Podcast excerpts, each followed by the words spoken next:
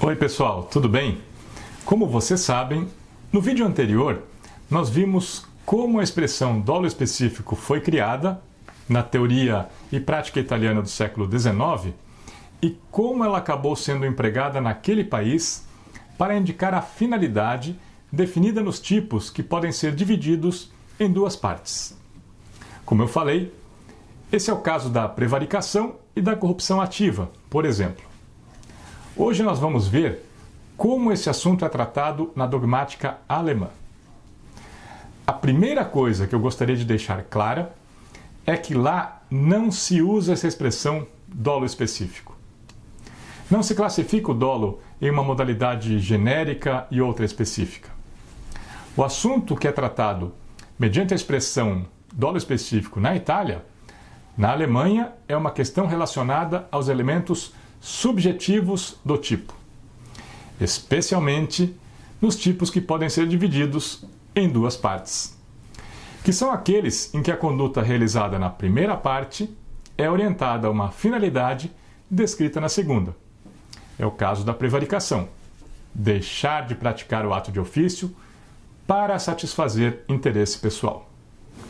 Mas o dolo, correspondente ao elemento subjetivo do tipo, esse indicado na segunda parte, é simplesmente o dolo direto de primeiro grau.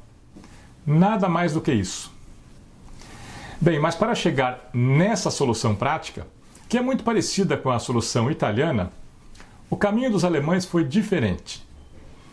Esse assunto não foi tratado no âmbito do dolo, mas sim no âmbito do tipo. No início do século XX, alguns autores, como por exemplo Dona, Fischer, Mayer, e depois Hegler, Sauer e Metzger, salientaram que alguns comportamentos do sujeito somente adquiriam sentido se fosse considerada a sua intenção ou finalidade. Um exemplo indicado para ilustrar isso foi dos crimes contra a honra, a injúria. A consequência dessa análise foi a definição dos elementos subjetivos do tipo. E esses elementos foram divididos em duas espécies conforme a estrutura dos tipos.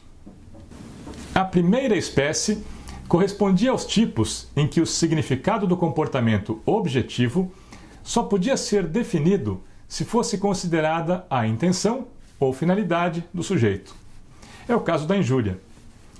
Esses casos foram denominados como delitos de tendência, ou mais especificamente, delitos de expressão. A outra espécie corresponde aos delitos cujo tipo pode ser dividido em duas partes. É o caso da prevaricação. Esses casos receberam algumas denominações variadas, como, por exemplo, delitos cortados em dois atos e delitos de resultado cortados. Mas para facilitar a exposição, eu vou usar uma expressão mais geral, que dá uma ideia mais simples do que nós estamos tratando, que é tipos divididos em duas partes. Assim como aconteceu na Itália, inicialmente os delitos considerados para a análise dos elementos subjetivos do tipo foram os de expressão, a injúria. Mas depois, também da mesma forma que aconteceu na Itália, esse assunto foi direcionado para os crimes definidos em tipos que podem ser divididos em duas partes: a prevaricação. E o motivo dessa tendência na Alemanha foi a influência do finalismo na teoria do delito. O finalismo demonstrou que o sentido da conduta humana é determinado pela intenção do sujeito.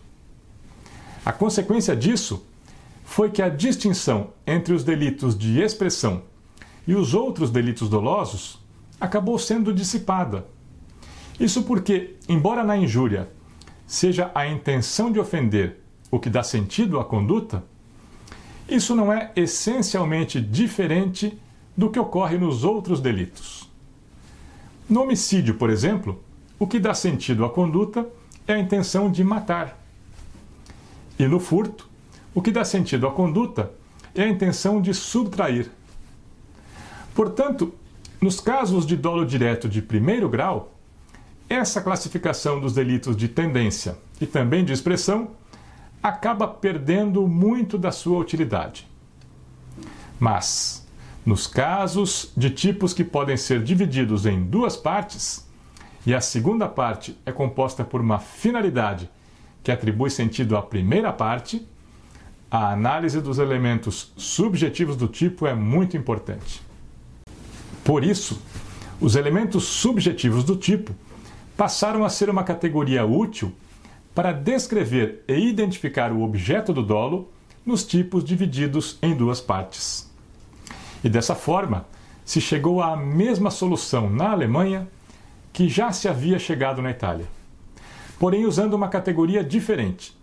Em vez de tratar de uma espécie de dolo, se tratou de uma espécie de tipo, para explicar o conteúdo da intenção definida na segunda parte dos tipos que podem ser divididos em duas partes. Bem, e no Brasil? Isso nós vamos ver na próxima semana. Até lá! Mas antes de terminar, eu quero lembrar que esse conteúdo, assim como todas as minhas outras aulas, estão disponíveis no Instagram, YouTube e Spotify. Claro, gratuitamente.